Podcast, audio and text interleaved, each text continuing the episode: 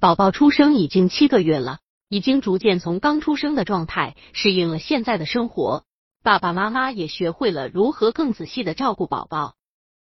那么这个时候，宝宝各个方面的发育情况是什么样的呢？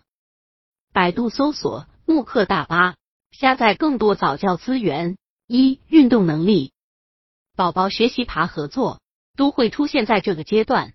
爸爸妈妈可以在宝宝学习的时候给予适当的帮助，比如说，宝宝学爬的时候，爸爸妈妈可以用手在后面推宝宝的脚掌，或者兜住宝宝的腹部，让他能四肢着地。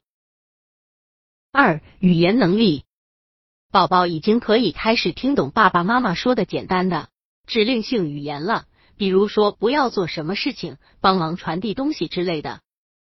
此外，宝宝还可以运用自己的一些肢体语言来向爸爸妈妈表达自己的意思，比如说用手指着奶瓶表达自己要喝奶。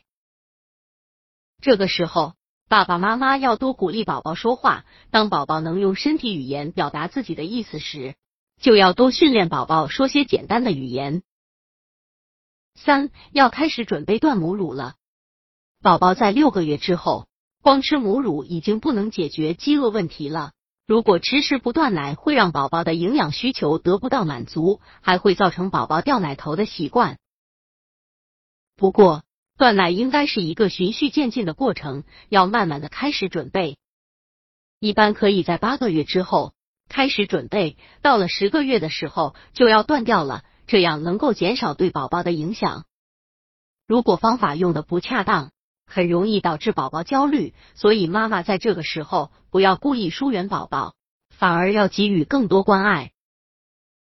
此时还要注意，是断母乳，并不是断奶制品。在给宝宝断母乳的时候，要注意适当添加配方奶。